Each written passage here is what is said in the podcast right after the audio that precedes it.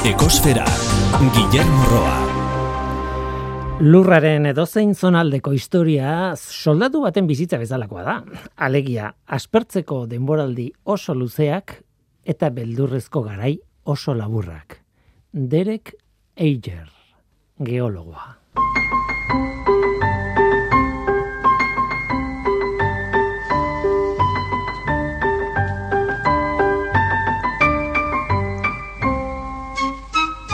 Kaixo denoi, ongitorri ekosferara.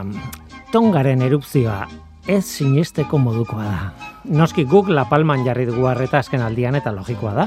Baina munduan beste sumendi asko daude aktibo eta behar bada tongakoa izan da ikusgarriena. Tonga herrialde bada, Polinesiakoa. Hainbat arte talde osatuta dago. Kontua da itxaspeko sumendi bat ere baduela. Bueno, sumendi asko. Unga tonga da ondiena eta azken aldian oso aktiboa izan da azken aldian esaten dut, eta azken urte hauetan esan nahi dut. 2008ko martxoan erupzio baten ondorioz, uarte berri bat sortu zen bertan, tongan. Geologoek uste zuten hilabete batzuk, baino ez zitula iraungo uarte berriak, baina ez, etzen ondoratu, etzen desagertu. Kraterra, krater nausia, itxasmailatik gora geratu zen eta uart, urteak iraundu uarteak. Baina 2008 bateko abenduak mm, beste erupzio bortitz bat izan zen eta kraterra desagertu zen. Uartearen zati batzuk bakarrik eratu ziren ikusgai eta tsunami erraldoi bat sortu zen eta ozeano barearen beste muturreraino iritsi zen. Tsunamiak lendabizit tonga bera jo zuen. E, lau hildako, etxe asko suntzituta eta beste kalte pilo bat ere bai erupzioak gainera estratosferaraino bidali zuen materiala, ikusgarria izan zen. Orain geologoak geratu diren aztarnak ari dira ikertzen. Kraterrak orain duen itxura zein den jakin nahi dute, baina noski krater horri berriz ere itxaspekoa da. Eta auskalo noiz izango den urrengo erupzio bat. Bertara joateko arriskua begibistakoa da. Ni ez nitzateke hausartuko. Geologoak ere ez, baina badute nola ikertu tongako itxasondoa pertsonak bertara joan gabe. Noski, robot bat erabil daiteke. Kasu honetan, robota amabi metroko urpekontzi bat izango da. Proiektuan Japonia, Zelanda berria eta erresuma batua daude. Kraterra miatu nahi dute eta gainera uraren propitateak neurtu. Zientzialariek ez dute urpekontzia galdu nahi, noski, baina haren lanak balio badu erupzioen iragarpenak nolabait egiteko, aleginak mereziko du.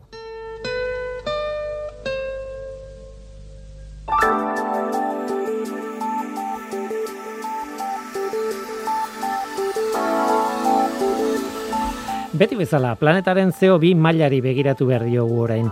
Igandeko datua da aprilaren irukoa.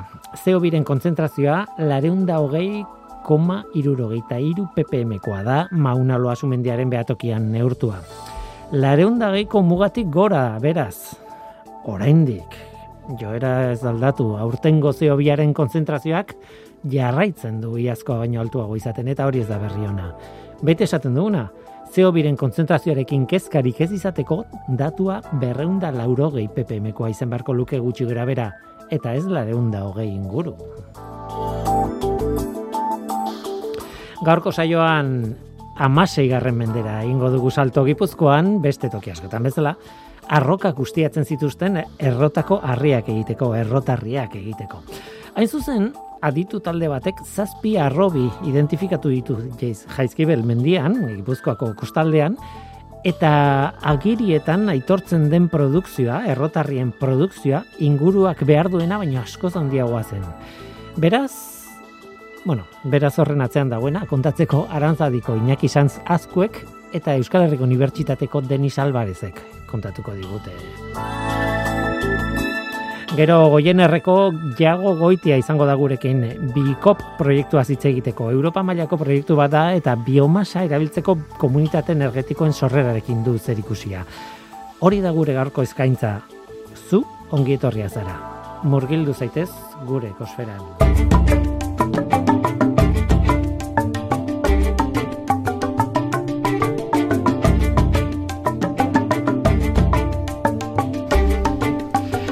Bueno, gaur historio bat kontatu behar dugu. E, goazen jaizkibel mendira gipuzkoan, kostaldean dago itxas, ondo dago, ez dakit, esagutzen ez duzuen entzat, ba, bosteun metroko mendi bat, baino geisten dana itxasoraino zuzenean, zaz. Eta, bueno, area riz eginda dago, areaz osatuta, are trinkotu, ez dakit nola esan, ez? Geologo batek esango dit zertan ari zara, baina, bueno, bai, esagutzen dugun, e, kostaldeko area harri horretaz eginda dago. Han, arantzadiarko arkeologoek eta Euskal Herriko Unibertsitatekoek, amasei garren mendeko arrobi batzuk topatu dituzte. Mila bosteun eta pikokoak, hori da, amasei garren mendekoa izatea ez. Baina, arrobi bereziak dira. Erroten harriak, errotarriak egiteko. Zazpi arrobi dira gutxienez. Orain, hau dena azaldu behar da, nola, zergatik, non, eta bar, eta bar, ez? Eta nik hain labur kontatu dudan hau, ia, ia, ziur, simplifikatzen duen guztia, ez dela zuzena, ez dela zehatza. Beraz, badugu, zeinek azaldu zehatz mehatz historia eta zeinek azaldu zehatz mehatz zertarako nahi dugun hau dena jakin. Denis Alvarez Perez Sotoa, Euskal Herriko Unibertsitateko arkeologoa eskerrik asko, etortzegatik. Eta Iñaki Sanz azkue, arantzadiko, eta hemen problema daukat, Berez, hor dijoan hitza da herpetologoa, narrastiak eta eta anfibioak ikasten dituena, baina kaso honetan ez dago narrastirik ez anfibiorik eta hemen zade. Arri gainetan topatzitu zu bandilako, baina ez ez dakazer ikusirik. ez dakazer ikusirik. Baina hemen zaude eta asalduko dugu zargatik zaden hemen, baina e, esan behar da, zuek biok etorri zarete, mm, jende asko dagoela implikatuta proiektuan, eta ez dakit nondik hasi berriz ere kontatuko, arrobi bat, e, errotarriak ateratzeko, eta gero Amerikarekin gaina hori ez dut esan, Amerikarekin ingo du lotura bat. Em, arrobi bat esaten dugu deniz, baina arrobi bat, edo zinek imaginatzen dugu gauza erraldoi bat, irekia, ez da hori, ez. Ez, ez, bueno, a ber, eh, esan dezun bezala, pentsatzen dugu, arrobi bat buruz hitz egiten dugunean, ez, mendi jat, mendia jaten ari diren makina batzuk, era vertikalean, paisaian berehala ikusten den zerbait da eta esan dezun bezala jaizkibelea balin bazoaz pasiatzera guztiak ondarri bitar guztia jun izan geran bezala bizitza guztian hor arrobirik zegoenik e, etzen nuke izango eta kasu honetan ez da egia, ez azken finean ba, malda badago, baina pentsatu harko genuke gehiago ia e horizontalean ustiatzen dan, e, ustiatu zen e, mendi, mendi magala eta ez hori, ba, gaur egungo arrobi klasiko bat izango litzatekena. Ka, arrobi hitza da harrien iturri bat, azken batean, ez? Harriak lortzeko toki bat, eh, ez dakit nola esan, ez? Eta eh, bere horretan bai, bada arrobia, baina, bueno, ja daukau oso, oso mm, behartuta dugu kontzeptua, eta orduan behartuta dugun arrobi erraldoi horren kontzeptua ez dator bat horrekin baina orduan nire urrengo galdera da arrobiak ez badira handiak erraldoiak ez badira vertikalak zuk esaten duen bezala ez dira errazak izango identifikatzeko hau arrobi bat da. Otzalantzari gabe, eta horregatik esaten dizut, e, bertakoa garenok, e, ez dakitzen bat aldiz, igoko ginen tontorrera, jakin gabe, arrobi batzu zapaltzen ari ginela, ba, esan dezun bezala, taldea ez dugu inaketanik osatzen bakarrik, ba, daude arazadiko beste kide batzuk ere, mm. eta ba, Javi Castro eta Joseba Alonso guri azaldu arte, guk ere ez genuen beste begiekin ikusten, ez? Guk mm. ikusten genuen mendia. Mm. oso goian daude, arrobi hauek? Bai, bai, gailurretik nahiko gertu, batzuk, baina egia da ere, aurkitu dugula arrobiren bat itxasoko mailan. Eta dokumentuek esaten dutenan arabera, jaizkibel ia osotik jartzen dute ateratzen zala. Orduan, bueno, pentsatzen dugu zazpi arrobi aurkitu dugu, arrobi batzuk tamaina handikoak dira, baino gehiago ere izango zian, gaur egun ordea ba, vegetazioarekin, landaretzarekin, eta har, bazailagoa izango da, edo eta arrastorik ez dagolako, agian ez delako gelditu. Behar bada gerlitezke gehiago, e, baina behar bada ez, ez? hori da, ez dakigu. E, bueno, historia honek daukan gauzarik politena behar bada da, jatorria, nondi datorren ikerketa hau, esplorak eta hau, nondi datorren historia hau, eta badakit oso historio luzea eta polita dela. Ez dakit zeinek e, hasiko duen historia, baina biek, bien artean kontatu. E, nondi dator? E, no, arrobia jaizkibelen errotarriak egiteko. Bueno, hau dator, e, ba, Denisek esan du ez, Javi Castro etnografia saileko kidea da, nantzai zientzia elkartekoa, eta Joseba Alonso ere, eta, bueno, batez ere Javi, baina Josebak urteak da matza ere, Javi laguntzen, errotarri arrobiak aurkitzen e, Euskal Herri osoan. Orduan, urumea bailaran Javi eta biok ibili izan geha, eta ark Javik beak esan zian, badaukat dokumentu zar bat, nun azaltzen dan, e, izasti izeneko batek idatzita, jaizkibel bazala leku hon bat, e, errotarriak egoteko, ez, egiteko. Eta horrela aipatu zian esan nion, bueno, hemendik aurrea ba, begiak jarri beharko ditugu, errotarriak aurkitzeko begiak. Baina, bueno, ez da batera erraxa. Talako batean, ba, erreportaje bat idatzi duen, e, ondarribiko mapa zar batzei buruz, eskuz egindako mapa zar batzei buruz, eta nun eta mapa horietan aurkitzen duten leku izen edo toponimo bat errotarri izena daukana, ez? Orduan, claro, Javiri esan nion, naizu, hemen leku izen badago errotarri izenarekin, nik uste bisitatu beharko genukela, ez dala kasualitatea izango. Kontua da, ba, bertara jun, eta ez genula aurkitu errotarririk. Errotarriak atera izanak ere ez du esan nahi orain zantzurik edo arrastorik aurkitu daitekenik, Baino, bo, proiektu hau kasualitatez beteta dagoenez, ba, egun hartan eraki genuen gure ibilbidea luzatzea, eta hortik ordu dira, ba, talaiako sendatik, ba, pega-pega inda, sendatik gertu, errotarri erdi bat aurkitu genuen. Mhm. Eta esan genuen, ara, ba, egia da, errotarriak egiten zidan, ez?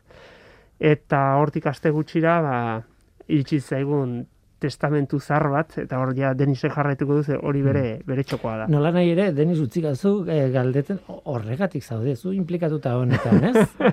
Erpetologo batek zer egiten duen arkeologiako historia batean. Ba, e, bueno, egia da, ba, ba, erpetologo honek jaizkibel asko zapaldu du, jaizkibel asko miatu du, orduan jaizkibel gotxoko asko ezagutzen ditun, hasi hasiatik ba, jabirekin egon gero e, erreportajeak egin ditun, divulgatzeko, desente zabaldu zen, eta nik egia da, eskaini niela nire burua ez parte hartzeko. Baina uste taldetxo politia egin genula eta hortan, ez, mendiko lanean eta divulgazio lanetan mentzat ari naiz, laguntzen saiatzen mentzat. Barkatu deniz.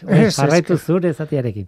Ez, bueno, ba, lehenik eta ben arkeologa ez naiz, ni historialarian naiz. Ara, barkatu, barkatu. Ez, ez, lasa, eta hau esaten dut, izan ere, ni historialarian naiz, baina ni berez aintzinateko historia lantzen dut. Ez, orduan, e, aro modernoko gauza hauek e, berez nere, nere esparrutik kanpo gelditzen dira, baina parte batean, izan ere, bueno, pues, historialari naizen enean, e, eta ondarri biharra izaki, ba, bertako historiare e, asko maite dut, eta duela sortzi urte, irungo lankide batek, Iñaki Garridorekin, ba, ondarri biko amasigarren, amasigarren mendeari buruzko, testamentoi buruzko liburu bat argitaratu genuen.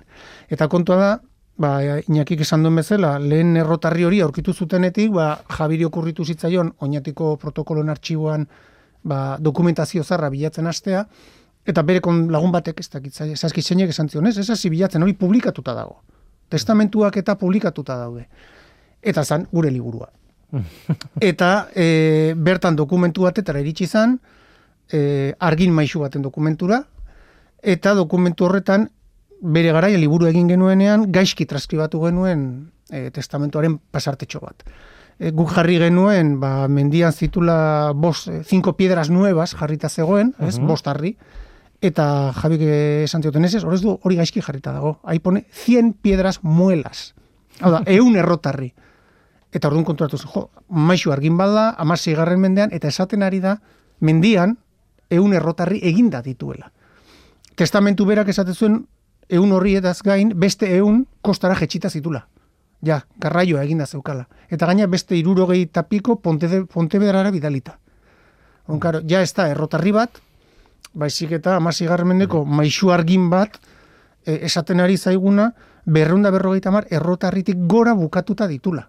Horrek suposatzen duenarekin. Ez da bat, da, berreunda berrogeita mar bost harritatik, pasagatu gara, berreunda irurogei harritara, edo horrelako zerbait, horrek esan nahi du ez dela, ez dela momentu bateko beharrak e, eraginako lan bat, eta behar dugu hemendik ez, ez, ez, hor, benetan, hola bat, fabrika bat, bueno, fabrika bai. edo, un, esan nahi dute, produkzio handi bat zegoela. Hor, Noski, eta, eta azken finean hori, oza, nik piedras eta nuevas irakurri zen piedras muelas, ez, errotarriak, eta orduan, horrek suposatzen zuena zen, produkzio ikaragarria dagoela, non baita egin behar da. Eta testamentu berak ematezun beste pista bat, eta zan, e, maixu argin hori zela Santa Barbara ermitako maiordomoa.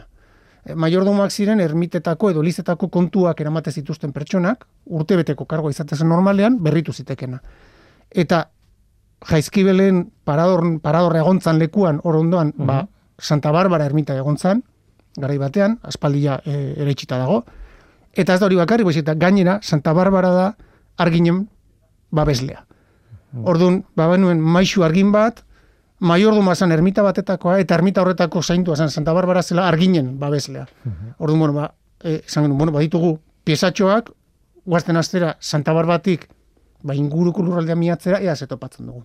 Eta poliki poliki, bueno, ba, hor joan ziren agertzen, e, arrobi ezberdinak, horietako batzuk, bai dira errotarrienak, beste batzuk ez dute errotarririk. E, bi, bi, bi eratakoak daude.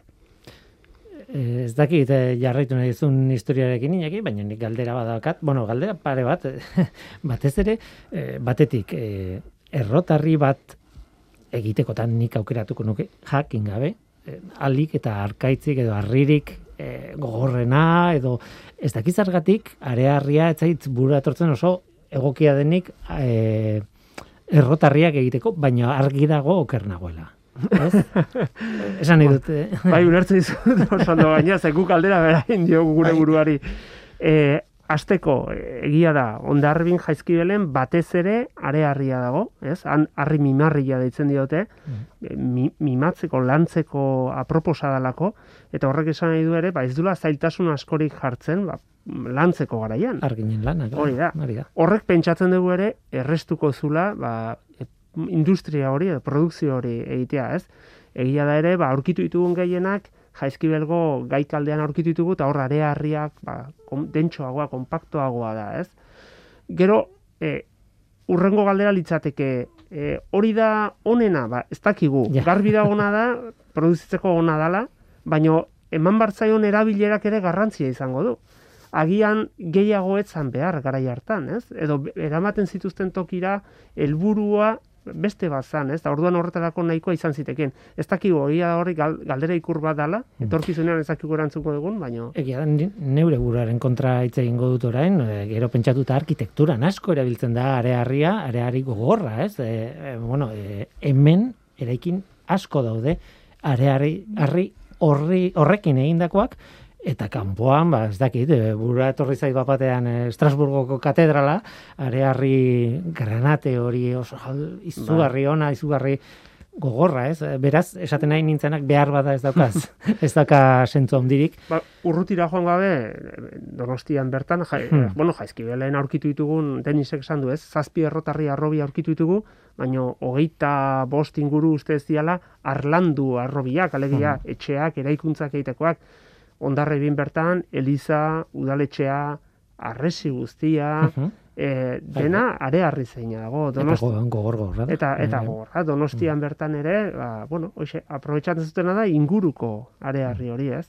Eta baztangoa ere gorri hori eta arearria da, beste arearri mota bat, baina arearria da ere, ez? Bai, izan ere dokumentazioak ere erakutsi diguna da, ez da bakarrik ondarribik ustiatzen zula, edo esan da, ondarribik ustiatzen zuen, bentsa gestio ondarribik eramaten zuen, baina ikusi dugu bai e, oihartzun gudalak eskatu zula San Esteban Eliza egiteko e, harria ondarribiri eskatzen zion, jaizkibeldik, baina baita lezo, pasaia, eta beste malekutatik, baimena eskatzen zuten espreski ondarribiko udalaren kontzejura, gara hartan, e, ustiatzeko eta harria eskuratzeko, ba, errenderiko eliza egiteko adibidez. Ez, alako, Eta gero, inakik esan duen ere, e, tontorrean dagoen harria, baita grisagoa gogorrago izango litzatekena, baina aldiz topatu zuten lehen errotarria hori, e, kosta mailan dagoena, hori da guk e, arearriari buruz hitz egiten dugunean burura etortzen egun kolore horiska hori, ez? Hori da. Eta e, ez inork ez luke esango arribera denik. Eta gauza da, ba, bat degradatuago edo dagoela, ba, itxasotik daukan eraginaren ondorioz edo. Geologo bat faltan gaude. e, e, ze tamainako e, topatu zenuten adibidez, ez? E, erretarri erdi hori ze tamainako harria, ze diametroko. Diametroak, bueno, bueno, ez dakit, ah. bai, bai, diametroa, eunda berrogeita mar, eunda Bai, irurogeikoak dira, ez? Gutxi Bai. gora bera aurkitutakoak, eunda berrogeikoak ere badaude, Mhm. eta e, gero gauza kurioso badago, gaur guk ezin izan dugu hemen hori aplikatu, baina Frantzian esate baterako badaude ja tamainen, tamainak lotzen dituzte garaiarekin. Alegia, gero eta zarragoa izan errotarri bat, orduan eta tamaina handiagoa edukiko otezun. Ez kontrakoa, Ze txikigoa. kontrakoa zan. Txikigoa. Txikigoa zen, barkatu, hori da. Gero eta txikiagoa izan, orduan da zarragoa, ez? Orduan, e, karo, guk kasu hontan ikerketa Frantzian egina dago, eta hemen orde ez dago antzeko ikerketarik, ezin dugu hola danik ziurtatu. Baino bai gero, ba, bueno, aurkitu ditugu tamaina ezberdinetakoak, eta gero, ba, denisek azalduko dugu beto, baino errotak ere bazeuden en, erdiarorako, baina bidasoa inguruan, orduan, ba, pentsatzen dugu ordurako ere, ba, hasiko ziala, ez, bentsat errotarri batzuk sortzen, edo... Bai, azkenean esan dezu hasieran, ez? Errotarria zertarako erabili behar dira. Errota, errotak daudelako da, ez? Orduan, eh oihartzunen, irunen eta ondarribin, ba, errotak erreka guztietan bazeuden, eta gaur gure lehen hipotesi ere hori izan zen, bueno, ba, errotarriak egingo dituzte, bertako errotetarako, baina, karo, aurkitzen zirenean, berronda berrogeita mare errotarri ekoitze ditun, e, maixu argin batekin, horrek du tokiko e, beharra e, Asetzen. betetzen bakarri, bai, bai, asetzen du soberan. Kontua da, soberakin ikaragarria dagoela, orduan eh, horrek ere esan nahi du beste zerbaitetarako ere erabiltzen zala. Hor ematen duen kargoa daudela, ez? Zalantzari gabe. Bai, eta Pontevedrara esaten zuen, da. eramaten ziala, eta, karo, horri, arrasto horri tiraka, hasi ginen gu ere esaten, hemen ze pasatzen da, ze pertsona horre testamentua egin dunean ditu berronda irurogeita bost. Alegia, aurretik zenbat zitun. eta gero, badago beste aipa- aipamen bat, bertan, e, itzaina edo irizain bati ere, Mhm. Ba, hiru hilabeteko e, zorrak zian, kasu horretan, Ez, kontratatua zeukan, zeukan. aurretik. Mhm. Eta hiru hilabete lehenagotik kontratatu edukitzea pertsona bat, ez da... Garraiolari bat? Claro, batean. errotarria jeisteko, behin Mhm. eta berriz, ez? Mhm. Orduan, bueno, hor pentsatu ginen, hemen zerbait dago, Mhm. eskapatzen nahi zeguna. Eta gainera hori, e, argina gora iotzen baldin bada eta bertan e, landu, e, zarria landu, horrek izan nahi du, bueno, behar bada kasu berezi bat e, izan ziteken ere, bai, baina e, ez dakit, horrelako kopurua hor goian izan da, eun harri Bai. hor goian, baina industria batzen e, zea, Zantzu zantzua da, bat, ez, bai, bai. Mhm. Bai, a ber, azkenian, eh, pentsatu behar duguna da, goian balin badau da, harri egokia horretarako goian zegolako. Hori da. Eta ez dago beste arrazoirik, ez, eh, bastanen da, ni behin jo nintzen baita Jabirekin eta Josarekin bastanera e, belate inguruan, eta han mila metroko alturan errotarriak zeuden, eta ez ondarribin topatu ditugun bezala, zazpi baizik eta egun batean ez dakit, laro goi, laro goi, tamar topatu genituen, ez? Orduan, hor daude, e, harri egokia hor dagoelako, eta inak izan duen bezala, gero menditik jetxe egin behar da. Mhm. Kasu honetan, bueno, pues, jaizkibel ez da bereziki munduko mendirik altuena, baina lere bosteun metrotatik e, kosta mailara, ba, jetxe behar dira harriak. Bai, bai, bueno, eh, masagerren mendean altuagoa zen, eh, ez, ez metro asko gehiago zituelako, baizik eta araño hilotzeko, mm, bueno, kondizioak ezberdina direlako, ez? Hombre, eta ha- hainbeste jamba dute mendia, errotarriak etetzen eta, igual duela goztuen urte, ba, ikusi zituen amara amabos metro gehiago ere. ez. Behar bada jaizkibela handiagoa zen. Bai, ez? Dakit. Baina hor ez da bukatzen historia. Hor, orduan eh, esaten dugu, bueno, eh, ez duk esan duzuna deniz, eh, inguruko errotarriak behar dien errota eta on, o, eh, behar dien errotarriak ja setuta baldin badaude eta baten bat aldatu beharko zen noizan behin, baina hala ere, produkzio askoz handiagoa da. Nora doa zarri horiek. Eta esan du Iñakik ez, Pontevedrara dalzela eh, destinoitako bat, baina ez bakarra. Ez, bueno, a ber, hor bi gauza daude, alde batetik, zuk esan dezun bezala, zegin produkzio guzti horrekin, eta bigarrena gure hasierako hipotesia, esaten genuen, bueno, pues errotarriak dira bertako errotetarako, eta gure sorpresarako e, udalak eta zaharrak irakurtzerakoan, e, ez dugu jakin zehazki er, errota pribatuetan ze gertatzen zen, ze hori zailagoa da, baina mintzat udalak e, jabegoan zituen errotetan, ikusi dugunara, erabiltzen ziren harriak, ez zirela ondarribikoak. Uh Orduan, udalak bere errotetarako erabiltzen zituen eh, harriak usurbildik ekartzen zituen, eh, handatzatik, eta hori dira konglomeratuzko harriak. Beraz, oraindik ere, harridurarako, ez, e, bertan dituzu errotarriak ez dituzu erabiltzen hemen, eta bainak esan duen bezala, ez, batzu Pontevedrara, eta gauza da ikusi ditugula e, dokumentazio, beste motateko dokumentazioa begiratzen, kargatzen zituztela itxasuntzietan, eta, ba, hori kabotaia sistema bat jarraituz, ba, penintxulari buelta emanez, Galizira, bai, Portugalera, Andaluziara, bereziki Sevilla eta eta Kadizera, eta bendik are urrutiago, badaukagu bat, e, itxasuntzi bat, em, Madeirara. Madeirara, Mm. eta Kanariar uartetara. Eta, garo, amasi garren mendeari buruz hitz egiten ari era, itxasuntziak e, zabra edo pinaza ditzen dira, itxasuntzi txiki batzu dira, sortzi, amar, amabi marinel eramaten dituztenak, Mhm. Eta, garo, jun eta bueltatu. Bai, bai. Eta Eta beste gauzen artean, errotarriak eramaten dituzte. Orduan, galdera, eta- galdera zertarako. Eta, bueno, Kanaria, Kanaria uartetan edo Madeiran edo beharko zituzten, bai, baina hori da, Atlantikoko ataria. Bai. Claro, hor, Eta horre gure galdera, eta hor dago galdera, Claro. potoloa, ez? Kadiz eta Sevilla agertu zidan, eta gero Kanaria arteak eta Madira egia da hasi batean, esate ginen hor beharko alzituzten errotarri hauek, edo. E- Edo ez dute harririk beraiek? Edo- Esan, Bai, bai, Kanaria. Kanariatan, bale, volkanikoa da, baina ez dakit, ez? Eta hor Javi Castrok esan zigun, Kadiz eta Sevillan errotarri arrobiak badaude. Mhm. Zertarako behar zituzten. Bueno, ba, kontua da, ba, mila laron da hamabi garren urtea hor daukagula, ez?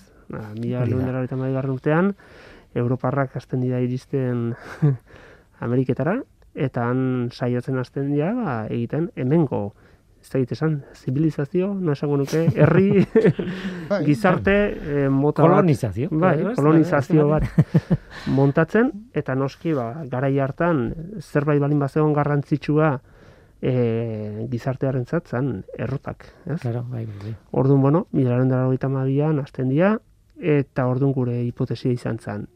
A, ea Kadiz eta Sevilla dijoazten hortik naoak ateratzen dialako Ameriketara, Mhm. Eta orduan Kanariaru arteek ze egiten dute hor. Eta halako batean, ba, begiratzen hasi, eta konturatu ginen, Kanariaru artetatik ere, Lehenengo urratsa da, ez? bai, Gainera- eska, eskala bat egiten Bai, bai, bai. zuten. eskala bat egiten zuten, eta ateratzen zian Ameriketan ere. Claro, Lisboa, Portugal ere hor dago, baina, bueno, denisek azalduko du, baina Lisboak eta Portugalek ere bazaukaten beraien Bai, karo, esat, ba, arrazoi berdina, ez, bueno, ba, Portugalera, Lisboara, zertarako eraman behar dituzu errotarriak. E, berdina, bueno, ba, egia da ere, e, Europarrak Ameriketara iritsi zidanean, lehen momentu batean banatu zuten e, Tordesillaseko Mhm. akordioaren abera, Portugal eta Espainiko reinuaren artean lurraldea, eta, bueno, ba, nolait esateko, Brasil gelditu zen Portugalentzat, baina Portugaleko zituen beste interes batzuk.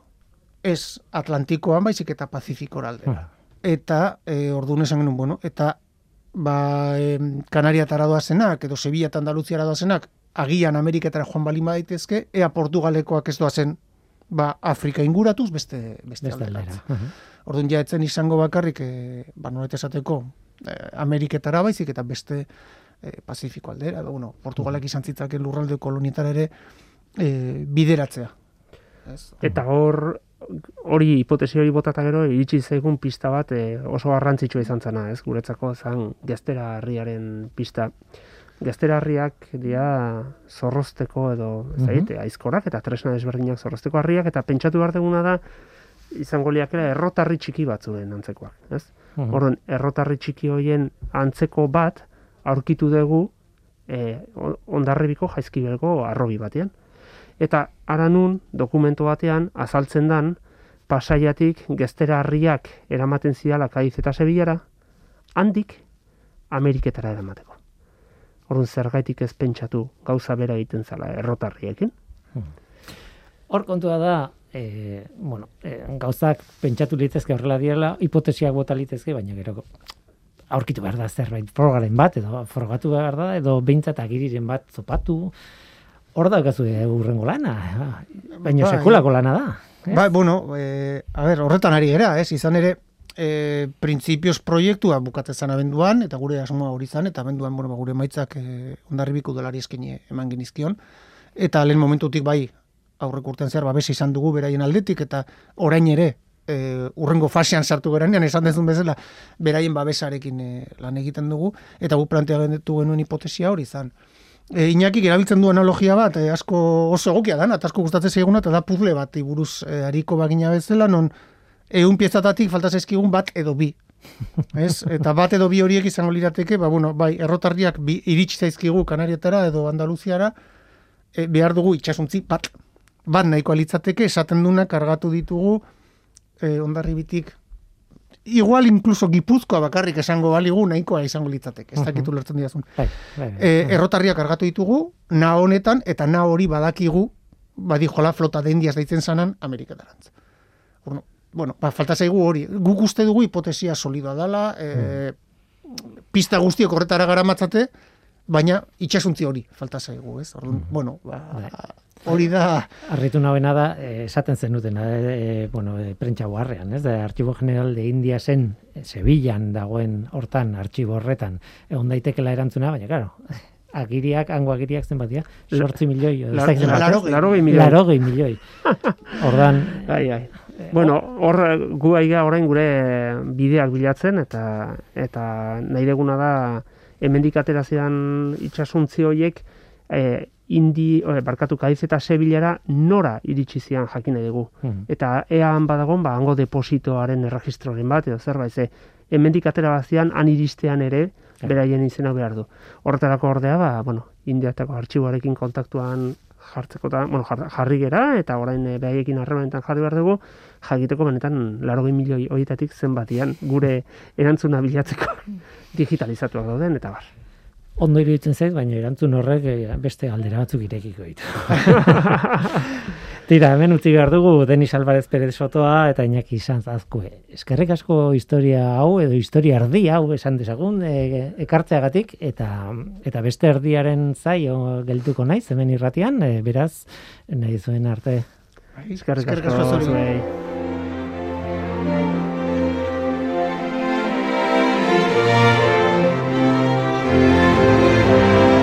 Ekosfera, Guillermo Roa. Energiari buruz arituko gara orain. E, bueno, galdara garrantzitsu bat gaur egun. Etxea nola berotu. Oso garrantzitsua esango nuke galdera delikatua dela, egia esan. Jago goitiak asal, kaixo. Kaixo, eguerdian. E, kaixo, ego jerreneko sorkuntza eta proiektu Europarrak saileko langilea zara, baina hemen zaude batez ere e, proiektu, Europako proiektu baten partaidea zarelako, eta, eta gainera, e, bueno, garrantzi oso handikoa, bai proiektua eta bai zuk, e, proiektua ditzen da BICOP, eta, e, bueno, e, etxea nola berotu ideia horrekin lotuta dago, biomasari buruz hitz egingo dugu, energia berriztagarriari buruz, baina gainera e, bueno, proiektu pilotua da momentu honetan, hainbat tokitan eta hemen zu zaude proiektu honen buru. Ez dakit dena esan dudan ondo edo zerbait zehaztu nahi duzun. Hori da, ez?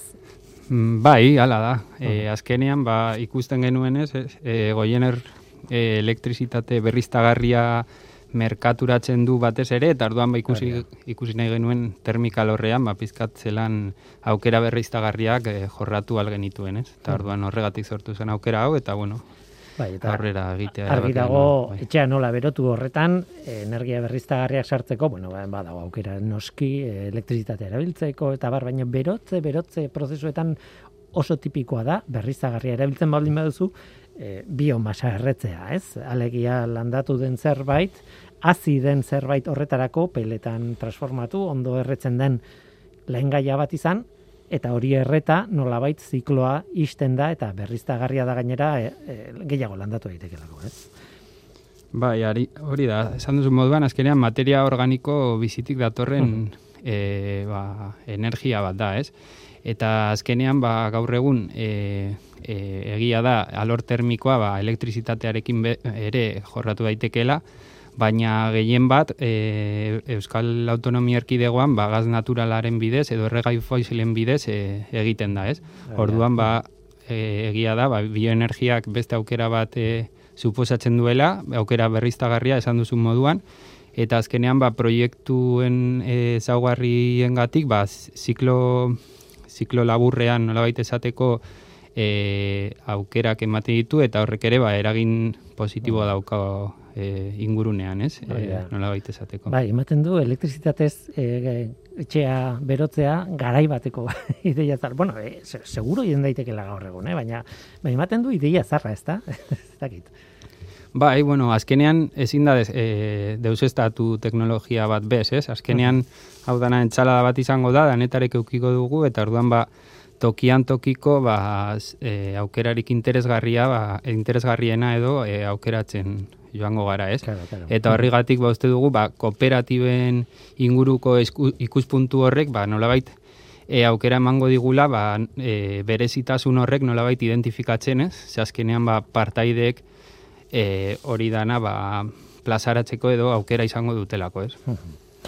Dira, BICOP proiektuaz hitz egitera etorri gara, bueno, hori da, e, European Horizon edo Europeako Horizontea 2008 izeneko programak sustatzen duen proiektu bat, eta, bueno, 2008, 2008-tik 2008 arteko e, iraupena du berez proiektu hau, printzipioz, eta Europan laugunetan dago, ez? E, Polonian toki batean, Grezian beste toki batean, jakin batean, Italian beste toki batean, eta gu hemen. E, bueno, e, proiektu pilotu da alde horretatik, zergatik, bueno, ze, ze ari zarete probatzen?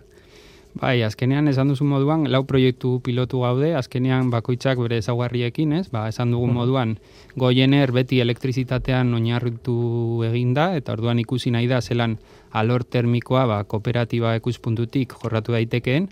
Bestetik Greziako kasua daukagu, han beste kooperatiba energetiko bat dago, baina e, eurek badaukate nolabait esateko ibilbide bat eginda bioenergian, eta peletzak merkaturatzek dituzte euren bazkiden artean. Eta gero ba, Poloniako kasua, ba, pizkat e, gure esperientziatik abiatuta nolabait nahi dute zerotik hasi eta horrelako kooperatiba bat martzan jartzea eta azkenik ba Italiako kasua. E, ikusten duzuen moduan e, azkenean lau kasu nahiko komplementarioak dira, bakoitzak bere zaugarriekin, ba, baina nahi dena nolabaita ba, proiektu bakoitzeko e, ikasketak edo ba, partekatu alizatea eta eta, eta horren bidez ba, horrelako kooperatiba bioenergetikoak ba, aurrera aurrera eramatea, ez? Ezagutzen zarete, beraz. Bai, bai, hori da, ja. ba, bai, urte honetan zehar ibili gara harremanetan eta bai elkar ezagutzeko aukera izan dugu. Ikusi dute bakoitza non zegoen zentratuta e, eta bueno, ja, adibidez e, Italiakoa Alpeetan dago, ez? Oso iparraldean, baina beste biek, bueno, e, Poloniakoa nahiko aldean pentsatzen dut mm. Krakobia tik ez oso urruti, ez? Eta baina Greziakoa bai zen ikusi dut nun zegoen kokatuta, baina baina ez dite zer esaten, ez dite testu ingurua ematen, ez? Nola nahi ere, e, zuek hemen zaudete, eta gainera sekulako eskarmentua duzuen kooperatibismoarekin eta komunitate energetikoen gaian, ez? Eta, bueno, pentsatu duen e, o planteatu dudan urrengo galdera da hori, e, berez biomasa norberak bere etxean eta on, erretzea ondo dago, baina egoki alda komunitate energetikoak ere sortzeko biomasa. Bueno, azkenean e, ikusten ari garen komunitate energetikoen modeloetan, ez? Gaur egun nahiko e, ba, nahiko hori e, osea, oso ezaguna diren kontzeptuak, ba, gaur egun asko oinarritu egiten da elektrizitate e, elektrizitatearen kontsumoan, ez? Eta autokontsumo partekatuan.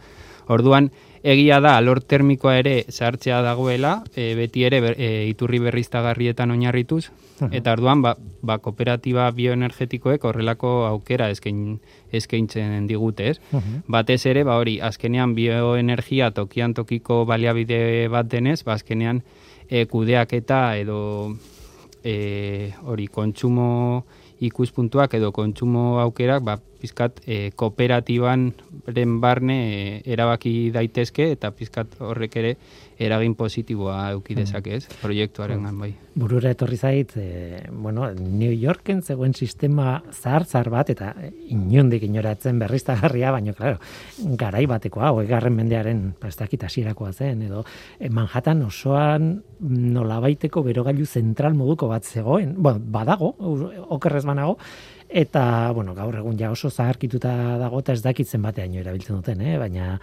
baina oso gauza komplexua, baina ideia zen hori, e, e, hiri osorako sistema bat planteatzea eta bueno, e, New York ez dakit ezagutzen zuen, baina ikusten dira kaletik iesaldiak daudenean eta ke ateratzen da leku e, ikusgarria da eta kontzeptua bera ondo dago, naiz da, bueno, praktikan bai oso zarra dagoen kontzeptua, ez? Eta, claro, gaur bai. egun berriztagarriekin pentsatzen baldin badugu, pentsatu behar dugu askoz gauza txikiago batekin. Baina esan nahi dut ideia hori, e, komunitate haundiaren ideia, hortxe zegoen, ez? E, zeak, etxeak beroteko, nola baita, ez? Bai, bai, bai hori da, azkenean, e, hori autokontsumo partekatu batez ari garenean, ba, elektrizitatea datorkigu burura beti, hmm. baina bueno, termikan ere autokontsumo partekatu bat planteatu daiteke, basaten duzun berosaren baten bidez. Eta, hmm. eta horretan oinarrituz, ba, azkenean, e, iturria berriztagarria bada, bi, biomasaren kasuan, e, kasu, ba, azkenean ba, horrelako sistemak ere ba, aurrera eraman daitezke, ez? Eta gero, honek, honekin batera esatea, ba, azkenean Euskal Autonomia Erkidego mailan badaukagula eh, helburu bat efizientzia energetikoaren aldetik e, 2008 mar urtera begira. Eta horrelako sistema partekatuek ba, efizientzia asko hobetzen dute. Ze azkenean ez ditugu kaldera individualak behar, e, kaldera bakarra daukagu hainbat etxe bizitzetarako eta horrek ba beti efizientzia aldetik asko hobetzen du e, sistema, ez?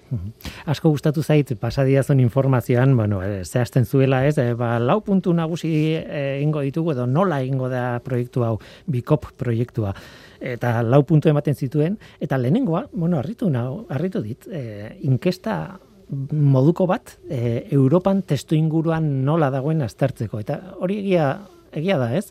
Diagnostiko bat egin behar da lehen da bizi, ez? E, ikusteko haber nundik abiatzen garen eta bai. zer aldatu behar den, ez? Bai, bai, hori da. Azkenean guk ikusten genuena kooperatiba moduan zan, ba, gure bazkideen energi, energia kontsumoaren ia erdia edo gehiago, ba, termika, termikara e, e, joaten zala, orduan ba, horri heldu nahi genion, ez? Eta horretarako, ba, ondo dator ere, ba, nolabait, e, merkatuaren azterketa edo pizkat zein dan kontekstua da nolabait temperatura neurtzea, ez? E, teknologiaren inguruan. Hmm. Eta orduan egia da esan duzun moduen proiektutik ba e, hasierako pauso baten Europara e, Europan oinarritu garela pizkate temperatura hori neurtzeko, ez? Hmm. Eta gero urrengo pausuetan baia gure kontestura edo gure e, hori gure gure herrialdera mugatu garela, ez? Bizkate bai, informazio hori jasot, jasot nahiean, eta hori esan duzu moduan, azkenean oinarri bat izateko, ez? E, abia puntua beti da garrantzitsua, pizkat norabidea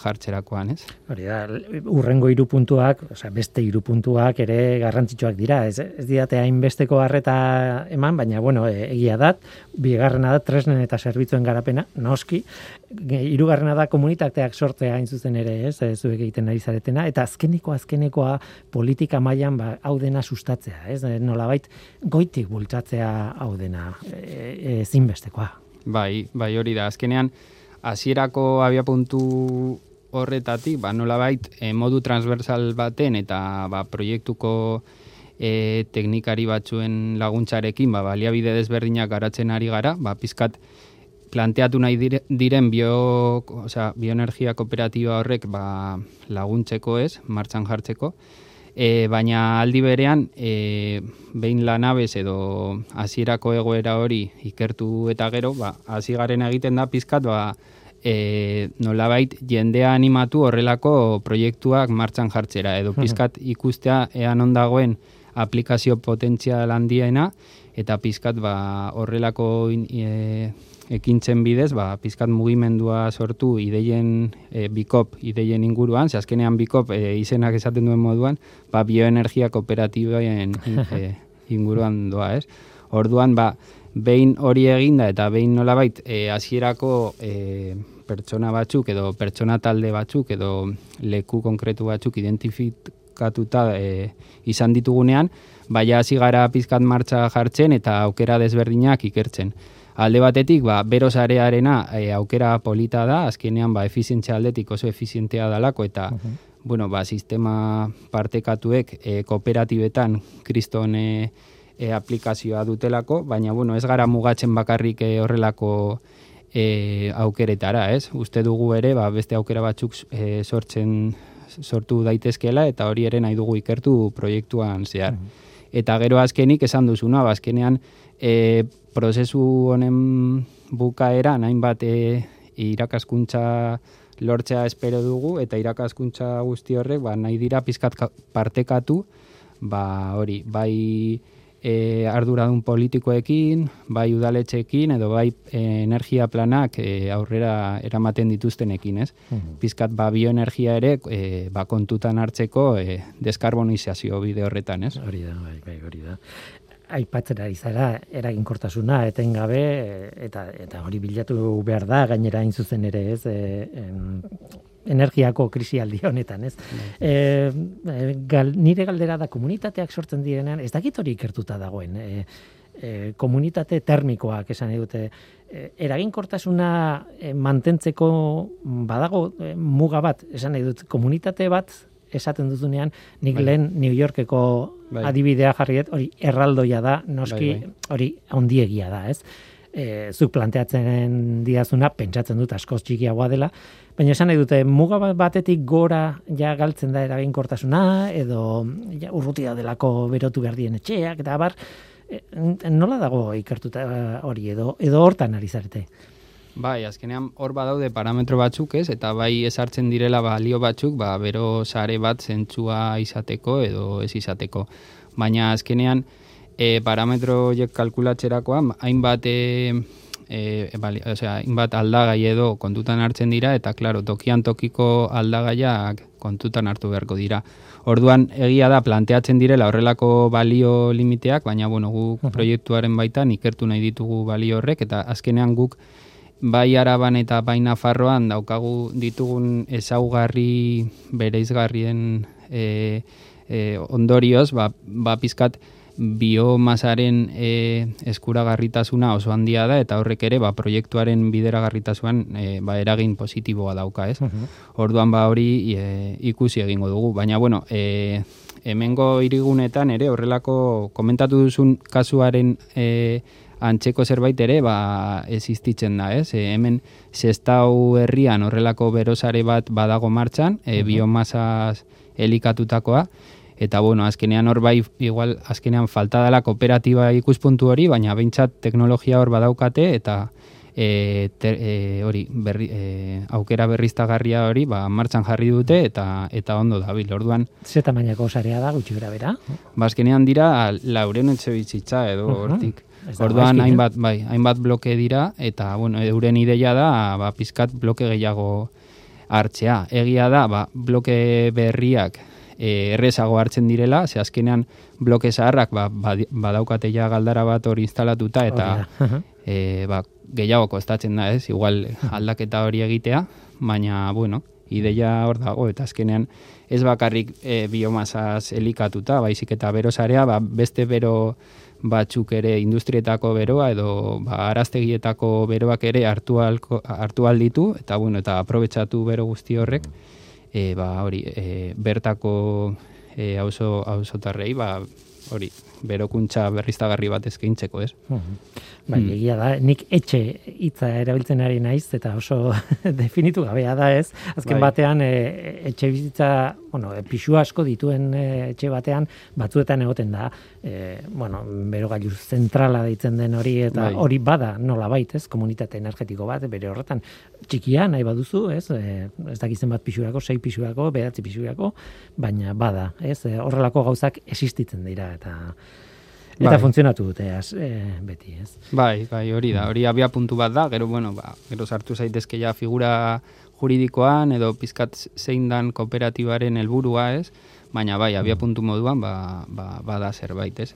Eta, eta gero ere komentatzea, hori, e, azkenean, e, biomasa e, Euskal Autonomia Erkidegoan e, etxe bizitzetan ez dela asko ez dela asko erabiltzen egia esan ba azkenean hiriburuetan ba nahiko zaila dalako ba, gaz naturalaren aurka egitea, ez? Baina, bueno, e, azkenean ikertu beharko dira aukera desberdinak, eta badira kasuak, ba, zestaoarena, e, zestaokoa kasu, ba, non bideragarria dan. Bai. Ei, aukera oso ona dugu, justu gurain, ez? E, ezagutzen dugun testu inguru honetan, e, hain zuzen ere, e, horren alde egiteko, eta gas naturalaren menpekotasun hori askatzen joateko behintzat, ez?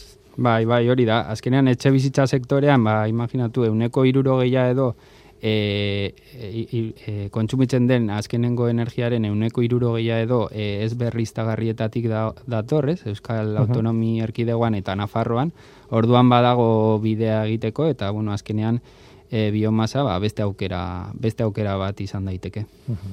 Ea, ea aurrera egiten duen. E, Beste puntu bat e, e, aipatu nahiko nuke, eta da zuen erlazioa e, online zerbitzuekin, ez? E, bueno, bi, bikopek, bikop proiektuak berak, bueno, ba, tru, e, jakintza trukatzeko plataforma jartzen ditu, e, bueno, dituzue, autoevaluazioa egiteko tresnak ere bai, tresnen inventarioa hori ere irakurri dut pasadiazun informazioan eta egia da tresnen inventarioaz ari garenean eh, esaten dugu e, programa informatikoak gainera libreak nolabait baldin badaude e, zuek e, horren aholkua bueno erakusten duzu zer den eta eta pentsatzen dute laguntzen duzuela, ez?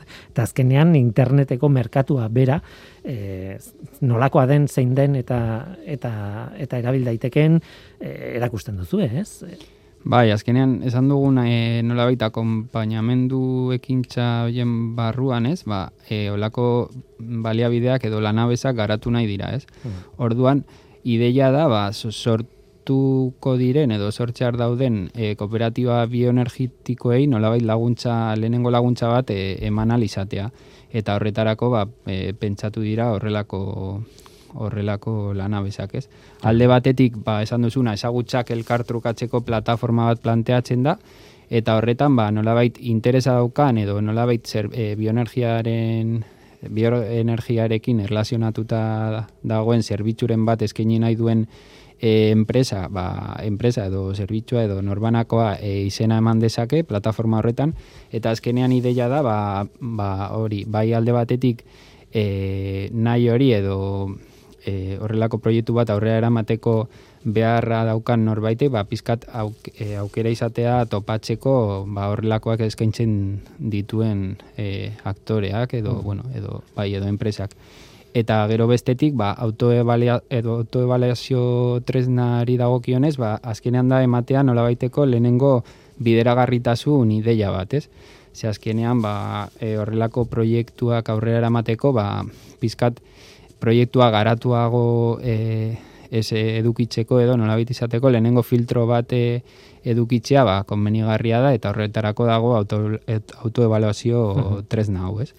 Eta gero azkenik, basan duzuna, tresnen inventarioa, azkenean e, gure lankide bo, tekniko bioenergiaren inguruan e, ezagutza handiagoa daukaten e, ba, partaide teknikoagoak ba, horrelako tresna multsoa identifikatu dute, tresna libreak dira, esan duzun moduan, da orduan ba, horregongo dira e, eskuragarri, ez? Hmm. Bai bioenergiaren inguruan, baina baita ere kooperatiba energetikoaren sorkuntza prozesuan lagungarri gisa. Hmm.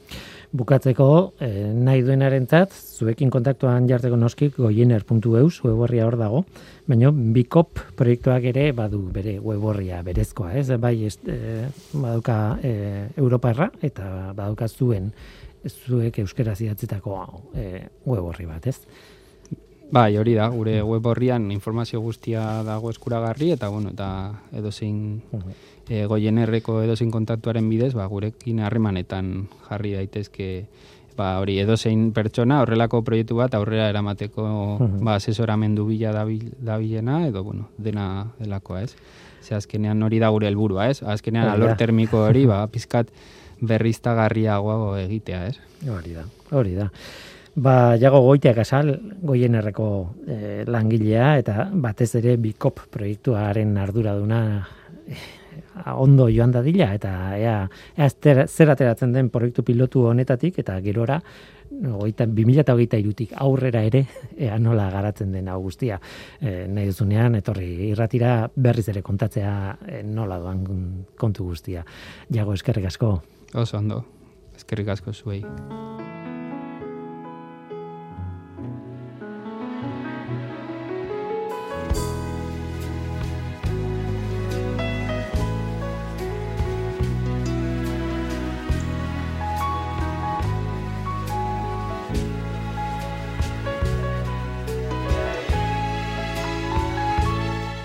Eta gu bagoaz, oraingoz hau izan da dena hemen ekosferan Mikel Olazabal teknikan eta ni Guillermo Roa mikroan. Aste hona izan, agur.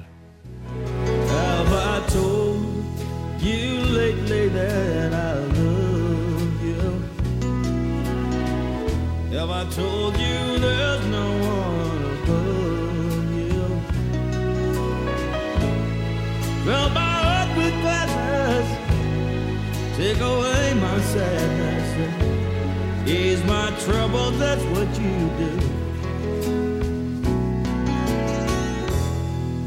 All the morning sun and all its glory.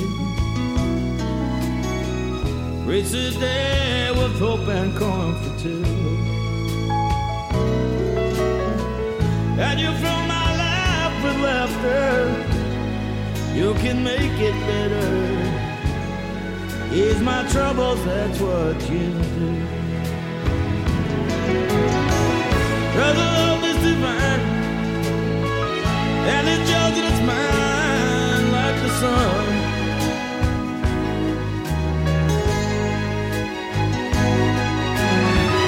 At the end of the day,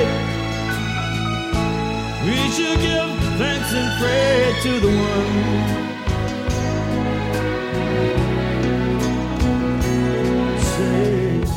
Have I told you lately that I love you? Have I told you there's no one above you? Fill my heart with gladness, take away my sadness, ease my troubles, that's what you do.